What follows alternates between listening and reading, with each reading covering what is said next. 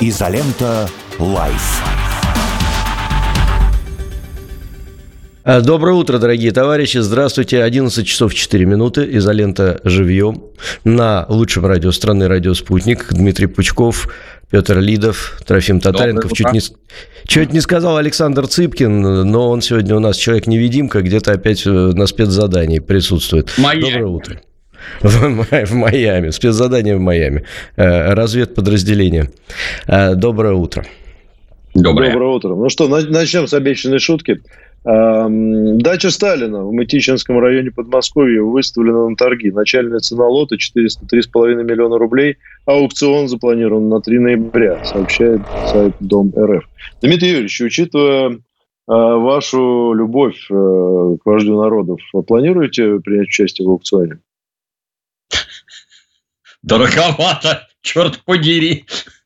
Нет, не планирую. Ну, там, там есть фотография, вообще, ну, такой типичный, знаешь, такой, э, типа, санаторного типа э, здания, несколько этажей. Там, судя по картинке, там еще столько же, если не больше, надо в ремонт вложить. Так что это, в общем, Мгм. тоже серьезная инвестиция. Сейчас на экране у нас как раз картинка.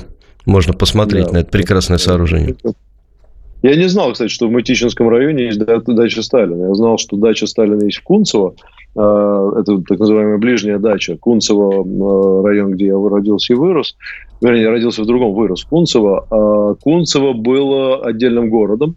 А Кунцево был город до, по-моему, 50-х или даже 60-х годов. И там была дача Сталина. Сейчас это район Рублевское шоссе, где-то вот, ну, Аминевское и так далее. Так что интересно. Там, по-моему, он и умер. кстати. Ну, на мой взгляд, это объекты культурного наследия, в общем-то, и заботиться о них должно государство.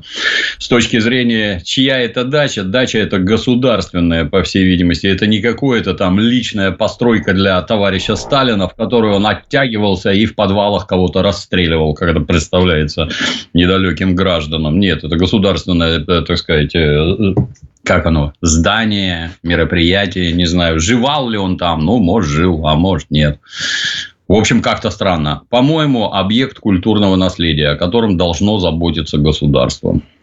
А то, что там Еще, это... кстати, да, прошу. это только для повышения цены. Только. Ну да, там на самом деле он там особо не жевал, насколько я понимаю. Еще, кстати, у меня тут есть просьба воспользоваться служебным положением. Есть в Москве еще такое замечательное шоссе, называется шоссе энтузиастов. Сегодня, э, как подсказал календарь, отмечается День энтузиастов. Вот, и я хочу отметить двух энтузиастов, вернее, энтузиасток, которые внесли значительный вклад э, в мою жизнь за последние несколько дней. Это Дарья Новоселова и Наталья Солнцева. Замечательные девушки, действительно энтузиасты. Большие молодцы. Не буду говорить почему, но спасибо вам, девушки. Вот, все, сделано, можно переходить к вопросам. А, Будем тогда плавно переходить к вопросам. Так, и давайте тогда чего? С них и начнем. Ну да, вот что, что, что, Давайте, что- ну, можно начать. У нас есть, да, традиционно скажу, что у нас в канале «Изолента Плюс» задают вопросы слушатели, в Donation Alerts тоже они их задают. Посмотрим, может быть, принимаем звонки, может быть, нет. Но мы, наверное, будем тогда чередовать какие-то во- вопросы. Так, у нас Дмитрий Юрьевич один сегодня. Да, А, вопросы есть. воспользоваться такой ситуации, чтобы слушатели могли спросить его. Ну и у нас, конечно, тоже тема для обсуждения найдется. Давай, Тро, первый, потому что у меня я в полевых условиях немного. Да, давай, да, хорошо, я буду тогда за- зачитывать вопросы. А, Рустам у нас задает вопрос. Интересно, Трофим Викторович денацифицировал гражд- гражданина Ильина, и сможет он обстоятельно переубедить Дмитрия Юрьевича, что тот не прав в оценке философа? А, Вы знаете, а, никто никого переубеждать, мне кажется, не должен, да, тут у каждого своя голова на плечах, все люди взрослые, и у каждого мнение свое складывается. Главное в данной ситуации прочитать, то есть не с чужих слов говорить. Вот я всегда об этом говорю. Если хочешь о чем-то судить, прочитай. Сделай выводы, найди сам э, проблемные зоны и сам для себя их интерпретируй так, как ты считаешь нужным. А потом можно дискутировать, переубеждать там, или не переубеждать. Да? Главное, не с чужих слов. То есть Пастернака, как говорил этот, как его, забываю фамилию, не читал, но осуждаю. Такого вот на самом деле быть, на мой взгляд, не должно. Едем дальше. Доброе утро, Григорий Давай, пишет. давайте, давайте я вам объясню. А, да. Пастернака я не читал, но решительно осуждаю. Это не смешная фраза абсолютно, поскольку Да, граждане, да. как обычно, вообще не понимают, о чем идет речь. произведения Пастернака на территории Советского Союза, вот те, о которых речь, не публиковались. Доктор Живаго у нас не печатали. Его печатали на Западе, печатали специально под руководством ЦРУ, как обычно. И если вы на территории Советского Союза читали произведения Пастернака, то здесь отслеживается небольшая цепочка напечатанную за границей на средства и руками ЦРУ книгу, привезли на территорию Советского Союза контрабандой через советскую границу. И здесь распространяют как сугубо антисоветское произведение подрывного характера. Где вы его взяли? У кого вы его взяли? Кто, кроме вас, еще ее читал, кому вы давали, кто в курсе, что она у вас была. И другие вопросы следствия – это уголовное дело. Поэтому граждане говорили, я не читал. Это не признак дурости, что гражданин не знает, о чем говорит. Нет, гражданин говорит, я эту антисоветскую мерзость не читал. Вот что хочет сказать гражданин. Далее, если вы хотите ознакомиться со взглядами философа Ильина, конечно, ознакомьтесь, да. Там вы прочитаете, что гражданин Ильин двумя руками поддерживал нападение Гитлера на советскую Россию. Гражданин Ильин двумя руками поддерживал убийство коммунистов, ваших предков, что характерно. Из этого вы действительно сможете сделать свое собственное, так сказать, сформировать собственное мнение и осознать. Поддерживал гражданин Ильин нацистов или нет. Вот как-то так. Так, едем Давайте дальше. Угу, да, Григорий, доброе утро. Как вы считаете, все, что в данный момент считается пропагандой запрещенных веществ, ЛГБТ, АУЕ, э, запрещенная в России организация, прочие ереси, надо судить с э, Сначала СВО, так как новый виток в жизни РФ. Ведь мы не наказываем людей, кто в 90-е э, по 20-е пели про все запрещенное и совершали много плохого. И мы многих э, не наказать из-за милосердия системы к ним. Иначе многих олигархов, музыкантов, простых граждан нужно будет осудить и посадить в тюрьму. Ну, понятен вопрос, да? То есть э, тут... Э, да, да, да. Угу. да Дмитрий Ну, во-первых, закон обратной силы не имеет. Если его приняли сегодня, то наказывать по свежепринятому закону тех, кто чего-то говорил вчера, нельзя. Так не делают вообще. А если делают, то это категорически неправильно. Вот сегодня приняли, и с сегодняшнего дня начинаем за этим следить. Это раз. А во-вторых, ну, хотелось бы какие-то четкие критерии. Вот очень четкие критерии. Что можно, а что нельзя. Что считается за пропаганду, а что не считается. Давайте вот включаем телевизор и смотрим известную, известную программу, ну, например, Comedy Club. Там масса самых разнообразных шуток. Как про лиц с нетрадиционной ориентацией, так и про различные вещества.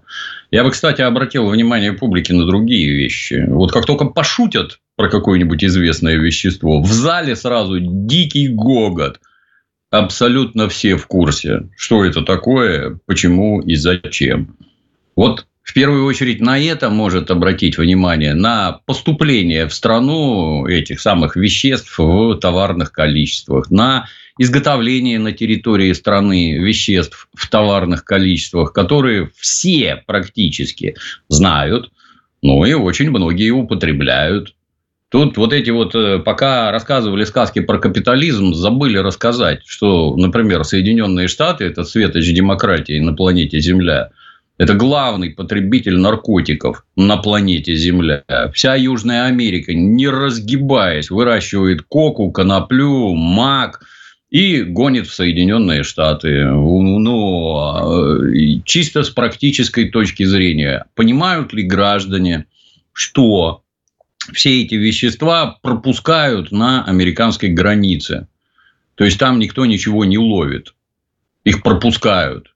Есть такая на сайте Опер.ру есть раздел видео, в разделе видео есть раздел книги. Там есть такая аудиокнига, мной начитанная, называется «Кокаиновые короли» я рекомендую прочитать. То есть, когда власти Соединенных Штатов изловили, например, самолет, в котором было 6 тонн кокаина, все пришли в легкое недоумение. Это считается, что власти обычно вылавливают 5% от того, что поступает в страну.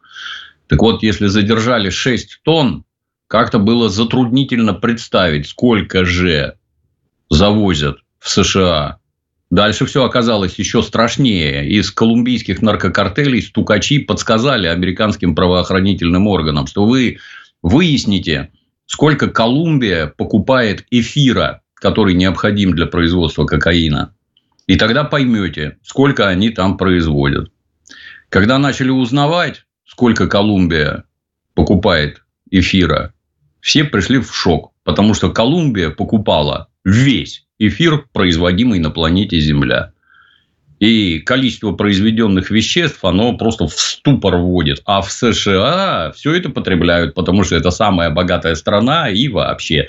То есть, это в первую очередь э, проблемы правоохранительных органов, культуры, образования. И пошло-поехало. Одно тянет за собой другое. А когда говорят, что мы сейчас вот это запретим, ну запретим. А можно подумать, можно подумать, что оно сейчас разрешено, да? Все запрещено. И тем не менее, вот полный зал народу сидит и радостно ржет. Почему? Да потому что все везде есть. А то, что вы говорите, это чушь какая-то для тупых детей запретами ничего не решается. Это проблемы сугубо комплексные. А в рамках нашего общества, вот этой общественной формации, я как-то очень сильно сомневаюсь, что это можно решить. Опять-таки, поинтересуйтесь, сколько везут в Европу, сколько везут в США, сколько везут в Россию, и перед вами отверзнутся бездны. Ну, а если касаться конкретно запретов, а, объясните, э, объясните, что можно, что нельзя. Вот я прихожу в кабак, например, а там все бармены в кожаных трусах с обнаженным торсом, там с какими-то наручами кожаными и прочее. Это пропаганда ЛГБТ или нет? А произведения талантливой певицы Мадонны, которые у нас продаются на каждом углу в интернете и везде, это пропаганда или нет? А вот в Ютубе ролики с концертов Мадонны, это пропаганда или нет? А почему, если это запрещено, а почему я их могу смотреть?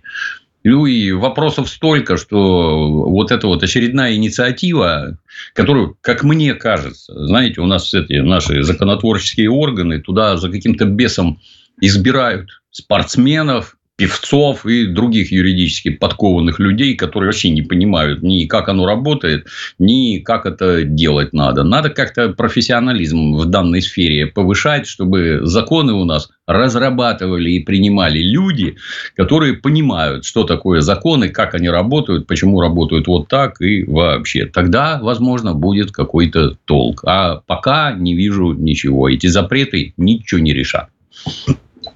Прекрасно. А как ты относишься, угу. как ты относишься вот к такой ситуации? Мы ее тоже пару раз приводили в пример. А, ну, мы слышали, новости были, что Роскомнадзор оштрафовал э, некие телеканалы за то, что там отсутствует э, метка 18+, на фильмах, где там нечто содержится подобное. Вот. При этом ну, совершенно любой ребенок может в поисковике Яндекса набрать там все, что ему заблагорассудится, и безо всяких фильтров порнографию получить прямо на свой мобильный телефон в любой точке нашей великой Родины. Вот мне кажется, что в этом есть какое-то, ну, мягко говоря, лицемерие, потому что, ну, какая там значок 18+, кого отпугнет, когда с малолетнего возраста все это есть, все это везде существует, и не борьба ли это с тем, чем бороться на самом деле не надо? Ну, тут это проблема отцов и детей встала вообще в исполинский рост, потому что эти самые отцы, они вообще не понимают, как это работает, вообще не понимают. Ноль. Особенно люди, которые вот наверху принимают там какие-то решения. То есть, кто-то, знаешь, вот этот вот, а у вас там значок не стоит. По-моему, это используется только для своей внутренней конкурентной борьбы. Ну, когда да, они там отчитались, э, вот мы... Да, да, да. Один хочет нагадить другому, а полицию использует как инструмент для того, чтобы нагадить. При этом, а что это меняет-то ваш этот 18+, я вообще понять не могу. Для многих, наверное, открытие. Но у нас эти самые рейтинги, там, детям до 16 и прочее, они со времен Советского Союза сохранились и никуда не делись. То, что вы напечатаете там какую-то буковку, а, а что это меняет? И да, я тебе да. даже больше скажу, Петр, что мало того, что можно э, забраться в поисковик и найти что угодно, так э, какой-нибудь талантливый, не все дети умные, да, а какой-нибудь талантливый себе скачает а потом через телефоны ролики там распространяет там по Wi-Fi, Bluetooth, ну, да. как, как угодно, да. Вы это тут взрослым-то знаешь. Вы не пробовали посмотреть в телефоны своим детям? С кем они переписываются, о чем пишут, что их интересует. Не пробовали? Нет, я вас уверяю, если сунетесь, там перед вами отверзнется ад. Это при том, что вы себя просто не помните или не хотите помнить, и из своей памяти специально вычеркиваете то, что вам теперь, взрослым, не нравится. Ну вот, у детей вот так. А все эти запреты, какое-то вообще совершенно дурное лицемерие, дурное, абсолютно не работающее. Они работают, повторюсь, потому что эти взрослые, они не понимают, что такое интернет, как он устроен, что там можно, что нельзя.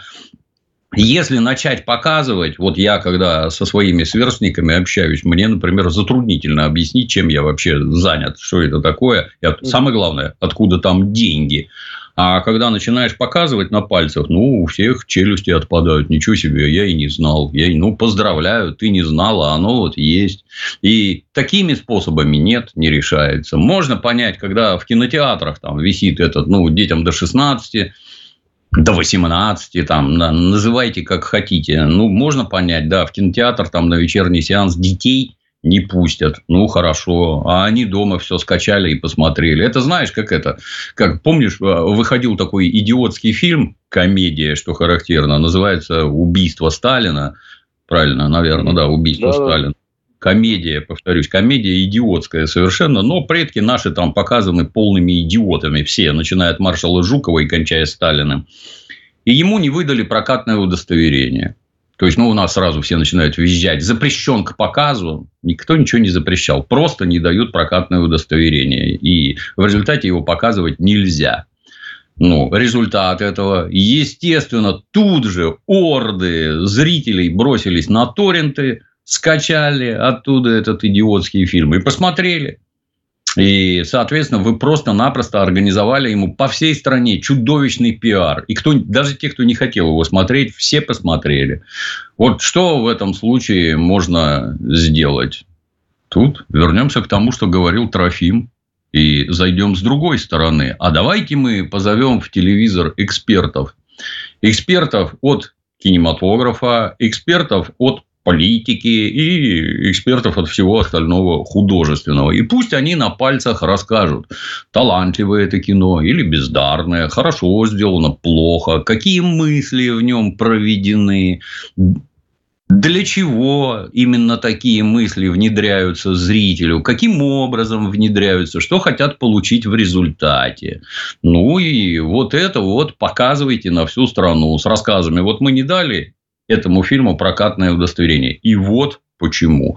Собственно говоря, вот мы с Клим Санычем именно этим и занимаемся. Мы смотрим кино, сериалы и рассказываем, что мы там видим и почему оно вот такое. Пользуется очень большим успехом. Почему у государства на это не хватает мозгов, для меня загадка. Чьи у нас федеральные каналы, что за люди ими управляют, какие смыслы они доносят до публики. Вот для меня понять. Кроме программ новостей, там все хорошо. Для меня понять затруднительно. Вот. С новостями действительно все в порядке. Потрясающие, кстати, репортажи. Там ребята снимают с передовой. Это прямо э, очень серьезная работа. Да, ну давайте дальше, что, Трофим? Да, едем много. дальше. Я единственное скажу, давайте не будем читать технические, когда появится да, там да. поиск на сайте и такого рода. Все-таки у нас да. эфир. Давайте читать те вопросы, которые интересны всем да, общие да. темы, а, а не, так сказать, где найти э, там, фильмы в переводе Гоблин. А, Владимир задает вопрос. Доброго утра всем. Дмитрий Юрьевич, в нынешнее время нужно ли бороться с внутренним врагом, с бездарями на руководящих местах, заменяя их на проявивших себя талантливых, не обязательно молодых, но обязательно профи и талант. Э, заменять их молод... не обязательно молодыми, но обязательно профи и талантами.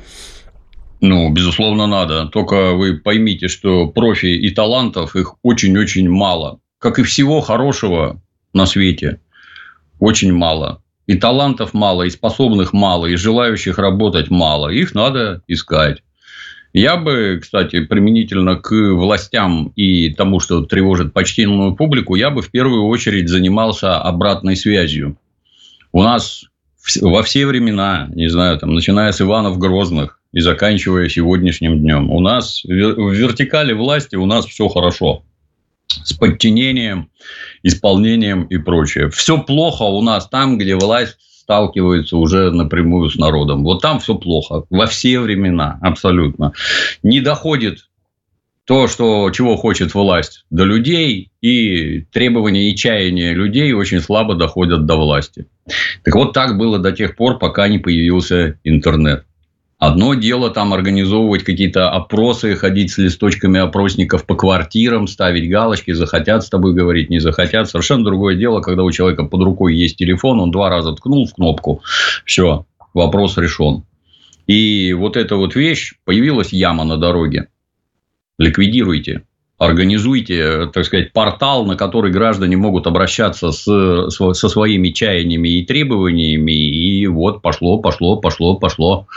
Оно гораздо бодрее заработает. И во многих местах, что характерно, организуется и очень хорошо работает. Так, так сказать, чаяния граждан доходят до власти, а власть принимает конкретные меры. Я много по России езжу и много где вижу разница с тем, что было, и с тем, что стало, настолько чудовищная, что у меня натурально нет... Я из Советского Союза, я, например, помню советские дороги в городе Ленинграде. И вижу нынешние дороги в городе да. Санкт-Петербурге. Город вроде один и тот же, а разница такая, что застрелиться и не жить.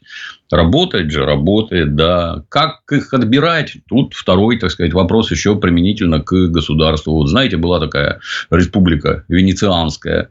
И вся Италия мечтала заполучить себе в управляющие венецианца, потому что они настолько суровые администраторы и руководители были, что вот везде срабатывало безупречно. Вот у нас есть такой РАНХИКС, где готовят специалистов по управлению в том числе. Ну, надо больше, надо сильнее, надо во все стороны, надо людей готовых уже присылать, не политически избранных, так скажем, а именно специалистов по управлению. Их надо массово готовить, массово, в огромных количествах, чтобы они везде были, чтобы они везде все налаживали. В этом ничего хитрого нет. Вы обратите внимание на наш национальный принцип, что в единичном экземпляре мы можем сделать что угодно, гениальнейшее изобретение, супераппарат там туда-сюда. Но как только понадобится поставить это на поток, то есть на конвейер, где это надо собирать сотнями, тысячами и десятками тысяч экземпляров, все сразу скатится в задницу с неизбежностью. Почему? А потому что дисциплина отсутствует. Потому что единичный изобретатель может там что-то изобретать, а вот как только мы соберемся в кучу, все, никакой дисциплины, никакой исполнительности, никакой ответственности. Это и к политике применимо точно так же.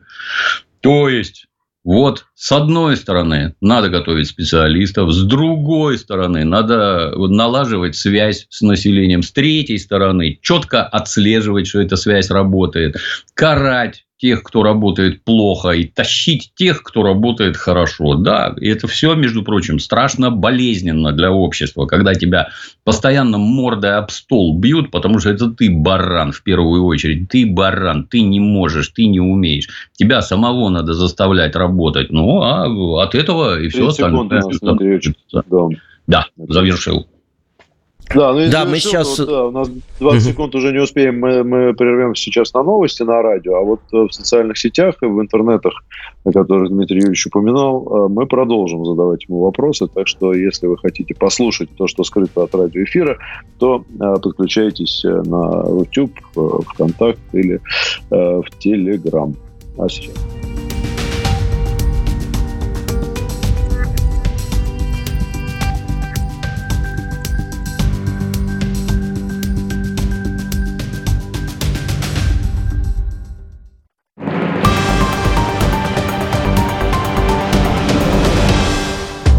Вам уже полюбились наши спортивные истории? Я гроссмейстер Сергей Корякин и мой друг, журналист Кирилл Зангарис, зовут на чаепитие известных людей из мира спорта. Футбол, хоккей, баскетбол, теннис и даже нарды. Николай Валуев, Алексей Смертин, Иван Едешко, Екатерина Гамова и многие другие уже делились с вами своими историями. В этом году ждите еще больше звездных гостей и откровений. Программа «За спорт» продолжает радовать наших слушателей байками от звезд отечественного спорта. Будьте с нами каждый четверг с 17.00.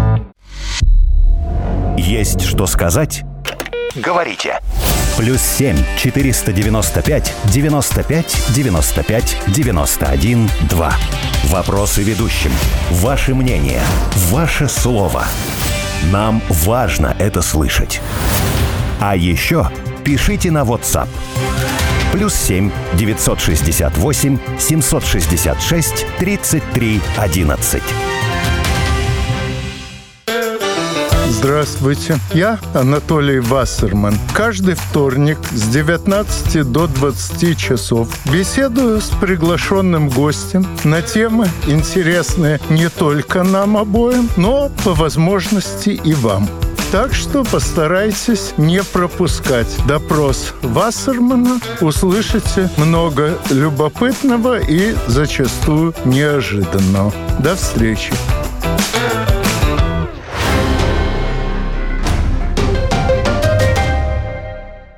Телефон рекламной службы «Радио Спутник». Плюс 7 495 950 6065. Радио «Спутник». Новости. В эфире Дарья Дорофеева. Здравствуйте. Вооруженные силы России уничтожили ланцетом танк ВСУ на Херсонском направлении. Видео опубликовала российская Минобороны. На кадрах российским разведывательным беспилотником фиксируется танк ВСУ. Затем происходит пикирование баражирующего боеприпаса ланцет в танк и его поражение. После взрыва танк загорается. Воздушная тревога объявлена в Харьковской, Днепропетровской, Киевской, Николаевской, Полтавской, Черкасской, Черниговской областях, а также в подконтрольных Киеву частях Херсонской и Запорожской областей. Об этом свидетельствуют данные онлайн-карты Украинского министерства цифровой трансформации. Как сообщил мэр Харькова Игорь Терехов, в городе слышны взрывы.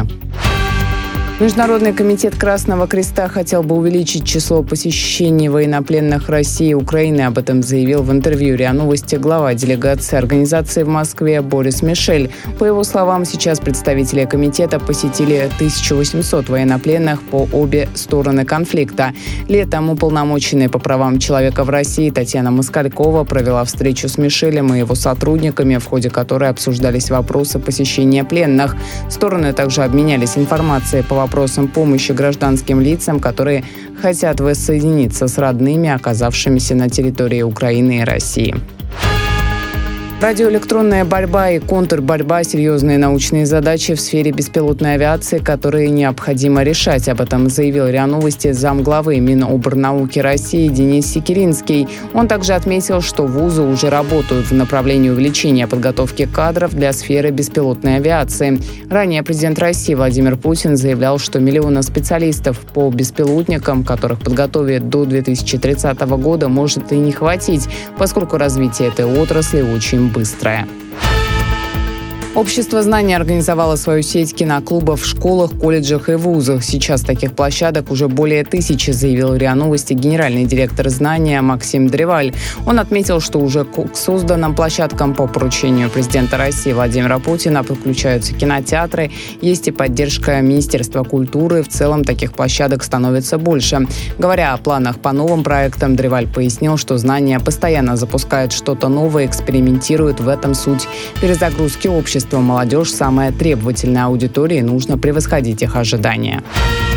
Перуанские археологи нашли древние захоронения на юге страны возрастом около 900 лет до Рождества Христова, сообщило местное агентство. Отмечается, что вместе с останками обнаружены керамика и изделия из золота.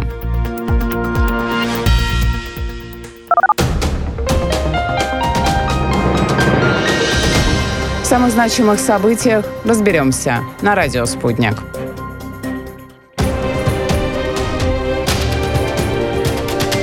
Радио «Спутник». Разберемся. Москва, 91,2. Санкт-Петербург, 91,5 FM. Изолента «Live». В эфире радио «Спутник» субботний выпуск э, э, «Изолента живьем». Э, Дмитрий Юрьевич Пучков у нас в гостях сегодня, задаем ему вопросы – свои и вопросы от слушателей, которые вы можете написать в нашем канале «Изолента Плюс» и э, в Donation Alerts. Э, кстати, надо сказать, что, наверное, прощаемся мы, я не знаю, как у вас в Питере погода, в Москве хорошая погода, прощаемся с летом, вот уже бабье лето, вот. Э, кстати, термин «бабье лето» еще интересно, не планируется ли поменять у нас э, в связи с э, оскорбительным словом «баба»? Оскорбительные коннотации. Ну и опять же, гендерная привязка теперь не модно. Да. И Кира Сазонова рассказала, что бабье лето – это от э, полевых работ, когда бабы в поле, значит, могли отдыхать, и это вот, э, видимо, заканчивая работу, оттуда пошло. Сейчас можно ли вообще женщин бабами называть? Думаю, что нет, но бабье лето все-таки давайте оставим. Давай вопрос, Трофим. Да, даю вопрос. Александр... Мужиков мужиками называть нельзя. Надо тоже а, ну, заняться. Да, мужиков-то уже и не осталось толком. Да? Александр Ха задает ну, вопрос. Доброе утро. Скажу, конечно, Что вы можете сказать про проект «Последний адрес»? Это тот, где на дома вешают таблички с именами жертв сталинских репрессий, насколько он нужен, справедлив, полезен и честен. Его активно пиарит тот же Артемий Лебедев, а данные они берут с базы данных «Мемориал». А Мемориал – это вражеская организация, обслуживающая интересы Соединенных Штатов и Объединенного Запада в целом. Для чего вы это делаете? Расскажите. Для чего вы это делаете? Если вы хотите вешать такие таблички, я считаю, что к этой табличке на веревочке надо подвешивать уголовное дело, по которому был осужден данный персонаж. Чтобы любой мог подойти и ознакомиться, чем занимался этот замечательный человек уголовное дело на веревочке. Это раз. Во-вторых, ну да, вот мемориал. Он признан иноагентом, если я правильно помню, этот самый мемориал. Мемориал на протяжении 30 лет лгал населению Российской Федерации, лгал, вводил в заблуждение. А вы зачем это поддерживаете? Хотелось бы узнать. Как это при советской власти говорили? Вы на чью мельницу воду льете? вот эти вот достаточно странные люди. Вы что мне хотите сказать, что вот так вот в Советском Союзе было отвратительно? А давайте вы на фоне этих своих невинно пострадавших расскажете о тех, кому в Советском Союзе стало жить лучше. Давайте расскажите. И расскажите, почему вот эти люди не хотели, чтобы всем остальным жилось лучше. Расскажите, мне интересно. А вы понимаете, у людей мозги вообще никак не работают. Вот есть у нас такой известный экстремист Леша Навальный. Сидит в тюрьме на зоне. Проходит, так сказать, срок. Вы хорошо понимаете, что это вот оппозиционер. Например, точно такой же, как советские диссиденты. Вот советские диссиденты были недовольны советской властью, а Леша Навальный экстремист, недоволен нынешней властью. Вы ему табличку не хотите повесить? какой он отважный, какой он борец. А давайте присмотримся, а что хотел Леша Навальный и чего он хочет. Леша Навальный хочет одного – изменение конституционного строя, свержение президента. Больше он не хочет ничего. Вывести на улицы народные массы, которые антиконституционным путем снесут существующую власть. По чьему наущению делает это Леша? По наущению американской и немецкой разведки – если для вас это загадки или открытия, вам лечиться надо, собственно говоря. Ну, так это вот, да, внутри каждого общественного строя существуют недовольные, несогласные. Недоволие и несогласие данных персонажей, вот тех, кому собираются вешать таблички, они перед Великой Отечественной войной хотели страну сдать Гитлеру. Осознанно, неосознанно никакой роли не играет. Если ты дурак, за тебя подумает следствие и объяснит тебе, что ты думал неправильно. Чем занимался экстремист Навальный? Ну, смотрите на Украину. Вот сейчас. На чьей стороне выступает этот замечательный персонаж? Как у вас это в голове не проводятся параллели, для меня загадка. Есть ли недовольные? Есть. При любой власти есть. Являют ли они собой какой-то там образец э, человечности и всего остального, о чем хочется думать? Некоторые, да. Основная масса нет. Ну, вот с этой стороны и подходите. На чью мельницу воду-то льют? Исключительно на мельницу Запада. Все. Так, э, Тут есть комментарий от фанатов Петра Алексеевича. Э, Евгений пишет. «Э, Дмитрий Трофим, как можно вести эфир с еретиком, для которого окрошка только на кефире? Смотрят интервью Петра, смотрят. Петр не еретик, он ересиарх. Я на самом деле сделал даже более, скажем, заявление более серьезное, с далеко идущими последствиями. Я сказал, что даже не на кефире хорошо, а на айране. Ну, он на айране вообще, ах, вообще. Мне это нравится больше всего, честно говоря. Кефир за неимением айрана исключительно. Вот, угу. она спросила, спросила меня в интервью, а, значит, тут же, а вы не Это Диана Кади, кто не знает, интервью взяла у Петра. Очень... Лично меня, угу. на себя гнев значит, сторонников окрошки на, хва... на квасе. Я сказал, что они уже проиграли. Э, ты знаешь, она мне задала тот же самый вопрос. Окрошку на я ответил, не скажу. По-моему, ел в 69-м году, когда на Украине жил, и там был нормальный квас. Из нынешнего кваса окрошку делать, по-моему, нельзя вообще. Я ее никогда не ел. Вот. Так, Но на едем. Кефире я первый раз узнал в интернете, что бывает окрошка на кефире. Никогда Очень вкусно. Очень вкусно.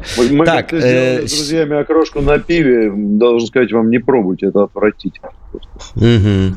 И делают ну, еще ну, на просеку ну, у нас окрошку. была такая концепция, что мы ее как-то хотели вот одним, так сказать, махом все решить, все вопросы. В общем, не, не надо этого, не экспериментировать. На, про, на просека, Трофим, это, наверное, когда салат оливье запиваешь просекой. Вот... Да-да-да, это лучшая окрошка в мире. подают. Хорошо. Хорошая, да, я запомню. А, так, Семен Милентьев, э, наш постоянный зритель. Здравствуйте. Как известно, за два, э, как известно, за два дня подготовиться к войне невозможно. А отсюда вопрос. Можно ли считать повышение пенсионного возраста и повышение НДС мероприятиями, проведенными в рамках подготовки к специальной военной операции – если да, то можно ли говорить, что наши верхи не знали, что все пойдет так, как оно идет сейчас? Ну, с моей точки зрения, в верхах, условно скажем, половине нравится все как шло, и они считают это правильным, а другой половине не нравится. Одна половина условно говорим, и все утрируем. Одна половина здесь нажила денег на территории Российской Федерации, вывела их за рубеж, построила там себе недвижимость, купила какие-то замки, дворцы и прекрасно себя чувствует. Их с этой страной ничего не связывает абсолютно. Они только вот, вот еще последние деньги здесь дохапаем, убежим туда и жизнь, так сказать, да, и внукам еще достанется на хорошую жизнь. Но другая половина условно хочет другого, например, хочет обратно индустриализировать страну, чтобы она была нормальной страной, богатой, развивалась, чтобы люди здесь, чтобы у них была работа, чтобы они жили, плодились и размножались и все такое. Вот чтобы жила бы страна родная. Вот такие, так сказать, это столкновения происходят. В рамках этого одни, естественно, будут сопротивляться всему, что не направлено на распродажу ресурсов из страны. Они всему будут сопротивляться, потому что у них уже все хорошо. А другие будут стараться что-то делать. Вы это, как кто там, Черчилль говорил про политику Советского Союза, что понять ничего невозможно. Это натурально борьба бульдогов под ковром. Да когда там бугры какие-то ходят, доносятся рычание, виск, а что происходит? Ничего, даже кто там понять нельзя. Ну, вот, вот так оно. То есть, то, что вы перечислили, это, на мой взгляд, ну, признаки того, что ситуация экономическая везде тяжелая, во всем мире, и в том числе у нас. Поскольку мы хотели быть частью мировой экономики лезли туда изо всех сил, то на нас это теперь отражается. Вот для начала 300 миллиардов отмели без затей, не получите обратно. Потому что у нас священное право частной собственности и прочий бред, который гражданам в головы внедряли. А оказывается, оказывается, если мы хотим жить, то, как у большевиков, все должно быть свое. Все в стране должно быть свое. Полный цикл. Мы, как подводная лодка, не должны, вот хотя бы по жизненно важным направлениям, мы не должны ни от кого зависеть. Это смертельно опасно. На моей памяти, когда первый раз заговорили о продовольственной безопасности, я натурально взвизгнул. А как, а как же шутки Жванецкого? Вот я в Израиле спрашиваю, а когда у вас появляется первая клубника? В 6 утра. Ахаха, как смешно! Вы представляете? Как тонко сострилы, как прекрасно все устроено в Израиле. А нам не надо нам парить мозги своей там Краснодарской областью. В Израиле надо покупать клубнику, потому что там она появляется в 6 утра. И что? И что? Вот самолеты у вас появляются теперь в 6 утра, машины, станки в 6 утра не появляются. Вы же все вчера могли купить, да? А оказывается, нет. И вчера было нет, вам просто разрешали, а теперь не разрешают. А все должно быть свое. Все от иголки до танка. Все должно быть свое. Я бы еще, так сказать, вдогонку сказал, что всякие дурные, абсолютно дурные попытки победить там, ну вот там Rolls-Royce, понимаешь, производят, а мы тоже производим автомобили представительского класса. Все догадались, какие. И мы вот тут легко конкурируем с этими Rolls-Royce. Это неправильно. С ними нельзя конкурировать. Это вообще не наша поляна и для нас недостижимая. У нас другая поляна. Мы, например, производим танки. Лучше всех на планете Земля. Наши танки самые замечательные. Ты, может, нам на них сосредоточиться, может, нам их продавать ракетные комплексы, спутники и все остальное. Вот это подводные лодки, там, корабли. Вот это наш участок. Вот на этом надо сосредоточиться. Вот это надо продавать. Вот здесь надо, распихивая локтями американцев, немцев и всех остальных, наше оружие лучшее на планете Земля. Автомат Калашникова, я уж не помню, на каком количестве государственных флагов нарисована винтовка М-16, что-то я вообще вспомнить не могу даже. Вот это наш участок, тут надо действовать. Но, повторюсь, это все намертво привязано к экономике, и то, что у нас в этом происходит какие-то подвижки, это не столько про войну, сколько про общую ситуацию. Вот. Угу. Так, едем дальше. Э, Наталья спрашивает. Дмитрий Юрьевич, доброе утро. Скажите, пожалуйста, вам самому доводилось пользоваться системой Кордус и Сакрус? Если да, какие а. впечатления? Я не знаю, что это. Поэтому... Это такие специальные штучки, которые кладутся... Ну, ты ложишься спиной на, на, на пол и подкладываешь специальные такие штучки со штырьками. Эти, эти штырьки тебе расслабляют мышцы, которые держат позвоночник. Оно ж это, как его, это не шарлатанская фигня, она сертифицированная с точки зрения медицины. В 48 стран продается, в том числе в США и в Германию. Там, поверьте, к приборам медицинского назначения отношение гораздо более серьезное, чем у нас. Пирамидки из шунгита вам никто там продавать не даст, как средство оздоровления, а скорее всего вас посадят просто за такие вещи. Поэтому, да, работает. Они разные есть. Есть просто, так сказать, штырьки, есть штырьки на на которые некие микротоки подаются. Работает, работает, не сомневайтесь. Хорошая вещь, надежная. И самое главное, стоит недорого. Что не, в отличие от сеансов массажа, недорого, всегда при вас пользоваться можно всей семьей. Если испытываете какие-то боли в башке, это, как правило, из-за неправильного кровообращения, боли в спине, в пояснице, помогает. Естественно, это не отрицает, никак не отрицает посещение врача и получение врачебных назначений. Но вот это вот способствует. Я, я, если не против, э, во-первых, хочу поздравить. Андрей Кухаренко, наш зритель, э, пишет следующее. «Э, вопросов нет, сегодня 44 года. Из них где-то 22 с Дмитрием Юрьевичем чуть ли не каждый день. Опер.ру, домашний сайт. Поздравляем, Андрей. Да, Андрей, квадратный день рождения с ним особенно поздравляем. Категорически, да. А, так, 4-4, ничья, знаешь, вопрос. как говорится. так. Давай, ты задашь. давай, давай. Хороший вопрос. Петр, давай. Александр С. Дмитрий Юрьевич, как считаете, есть ли какая-то польза в религии или это всегда опиум?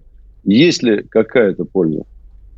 Ну, это зависит от людей, которые ее применяют она ж это, как и все на свете, двояко. Оно может играть объединяющую роль, а может играть разъединяющую роль.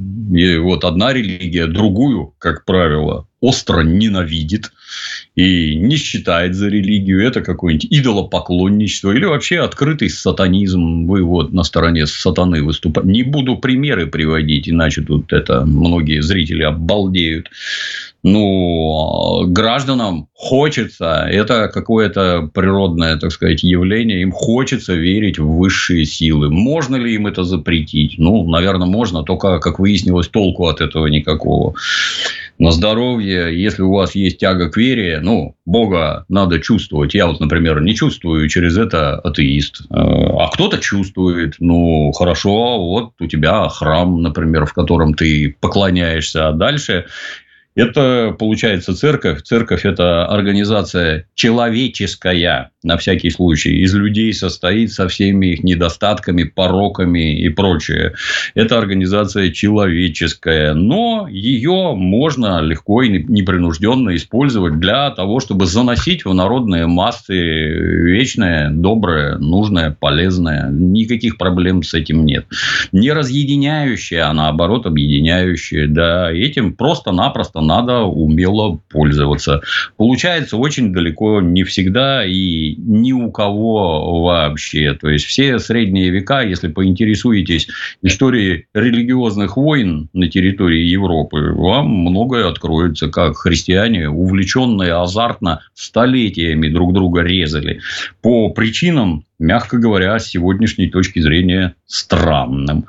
Ну, вот есть такое явление, которое, повторюсь, в том числе позволяет людей объединять. Если государство это понимает и действует правильно, то оно на пользу. Если не понимает, то во вред. Этим, кстати, активно пользуются наши бывшие вчерашние партнеры.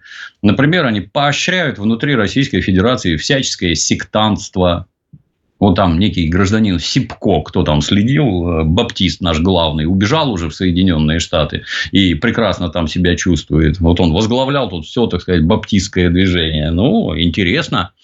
Видите, как Соединенным Штатам надо влезть во все это. Видите, как им надо тут руководящую и направляющую роль свою проявлять. Видите, как руководитель взял и убежал в США. И там уже устроился на мега хлебное место, прекрасно себя чувствует. Так он, может, и раньше тут прекрасно себя чувствовал и проводил волю Соединенных Штатов на своих единоверцев. Ну, вот этого быть не должно. Все должно быть свое и строго под контролем. Как-то так.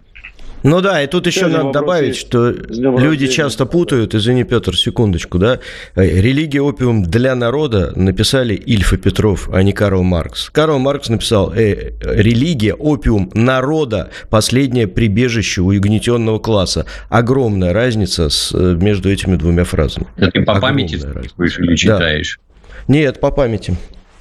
Это 1844 год. Правильно. Опять сегодня угнетенной твари, во-первых, елы пал. Тварь подразумевается творение Божье. У нас слово тварь ну, да, да, да, да. Странно, так сказать, это самое. Последний вздох угнетенной твари. Она угнетенная при тогдашнем капитализме. Ей некуда больше податься, кроме как в религию, где действительно душу успокоят, что-то там объяснят и всякое Совершенно такое. верно. Да, да, совершенно верно. Так, едем а, дальше. Петр. Давай я прочитаю еще один вопрос. Леонид Путилов. Э, спросите у Дмитрия Юрьевича про фильм «Тренировочный день», пожалуйста. Вроде и товарища Вашингтона хвалят и фильм «Гнев» с ним перевел. А про его мнение про данное произведение о жизни американских полицейских не слышал, к сожалению. Или просто «Поздравьте меня с днем рождения». 35 лет сегодня. С днем рождения, комрад. С днем рождения. Здоровья и всего остального хорошего. Фильм «Тренировочный день» прекрасен. Это был, по-моему, один из первых американских фильмов, где работа полиции показана так, как она на самом деле выглядит. Очень хороший. Концовочка немножко спорная, как обычно, но это я чувствую, туда продюсеры руку приложили, а в целом просто замечательно. Отличный фильм. И Дензел Вашингтон там, ну, не сказать, что номер два после оперу полномоченного Стэнсфилда из художественного фильма «Леон», но очень-очень хороший, очень похож. Хорошее кино, смотрел с большим удовольствием, и сейчас хуже не стал. Угу. Про есть так, что-нибудь еще? Да, так а я туда же смотрю, куда и ты. Э, Андрей а, Гусев заинтересуется...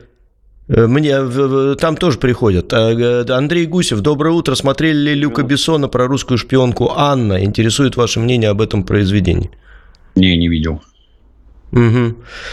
Так, э, да, использование социальных сетей в повседневной жизни не для пропаганды запрещенных в России – Э, а, спрашивают отношения, да, про использование социальных сетей в повседневной жизни не для пропаганд, запрещенных в России, равно как покупка, покупка шпроту Прибалтики.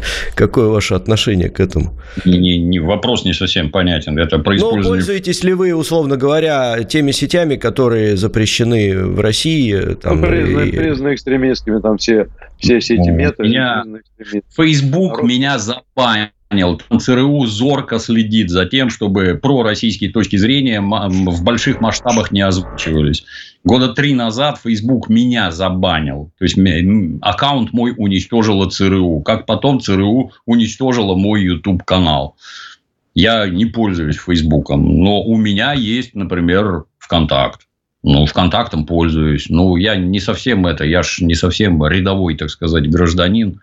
Я по большей части это использую, каким бы это нехорошим ни показалось, с одной стороны в коммерческих целях, с другой стороны в пропагандистских. То есть я свою точку зрения доношу до народных масс. Вот это, это, так сказать, важно. Вконтактом пользуюсь. Некоторое время пользовался э, Инстаграмом.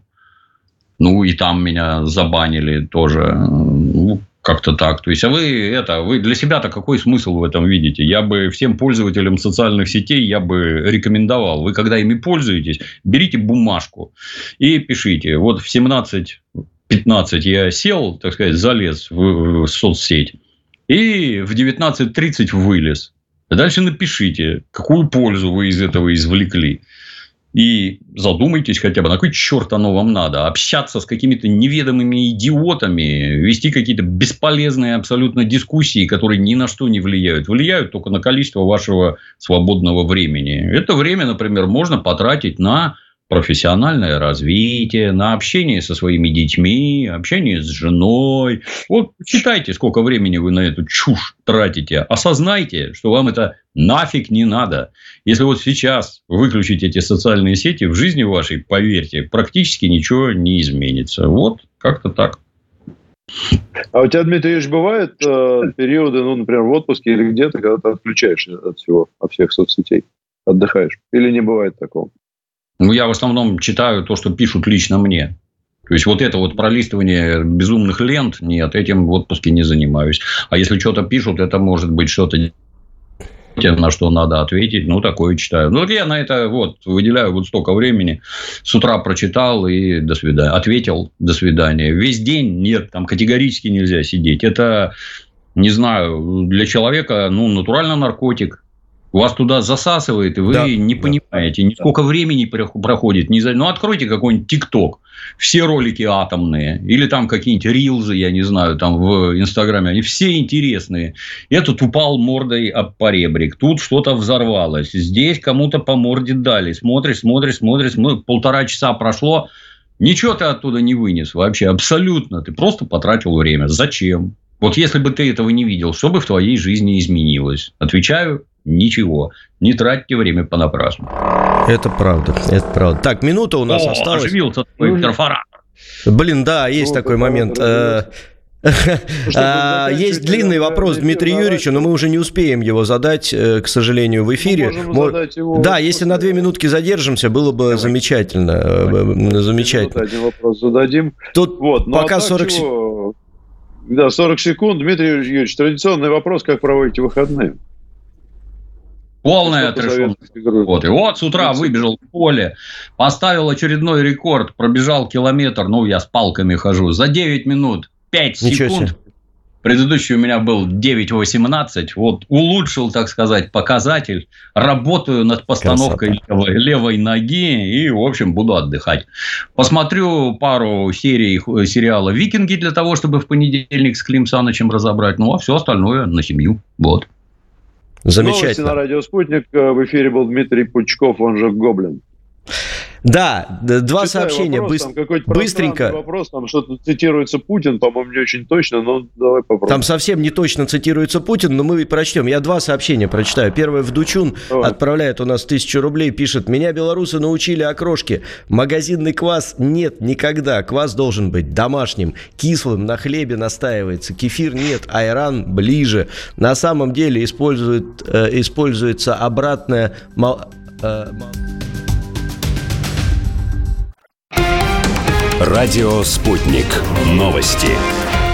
В эфире Дарья Дорофеева. Здравствуйте. Вооруженные силы России уничтожили ланцетом танк ВСУ на Херсонском направлении. Видео опубликовала российская Минобороны. На кадрах российским разведывательным беспилотником фиксируется танк ВСУ. Затем происходит пикирование баражирующего боеприпаса ланцет в танк и его поражение. После взрыва танк загорается. Воздушная тревога объявлена в Харьковской, Днепропетровской, Киевской, Николаевской, Полтавской, Черкасской, Черниговской областях, а также в подконтрольных Киеву частях Херсонской и Запорожской областей. Об этом свидетельствуют данные онлайн-карты Украинского министерства цифровой трансформации. Как сообщил мэр Харькова Игорь Терехов, в городе слышны взрывы. Международный комитет Красного Креста хотел бы увеличить число посещений военнопленных России и Украины. Об этом заявил в интервью РИА Новости глава делегации организации в Москве Борис Мишель. По его словам, сейчас представители комитета посетили 1800 военнопленных по обе стороны конфликта. Летом уполномоченная по правам человека в России Татьяна Москалькова провела встречу с Мишелем и его сотрудниками, в ходе которой обсуждались вопросы посещения пленных.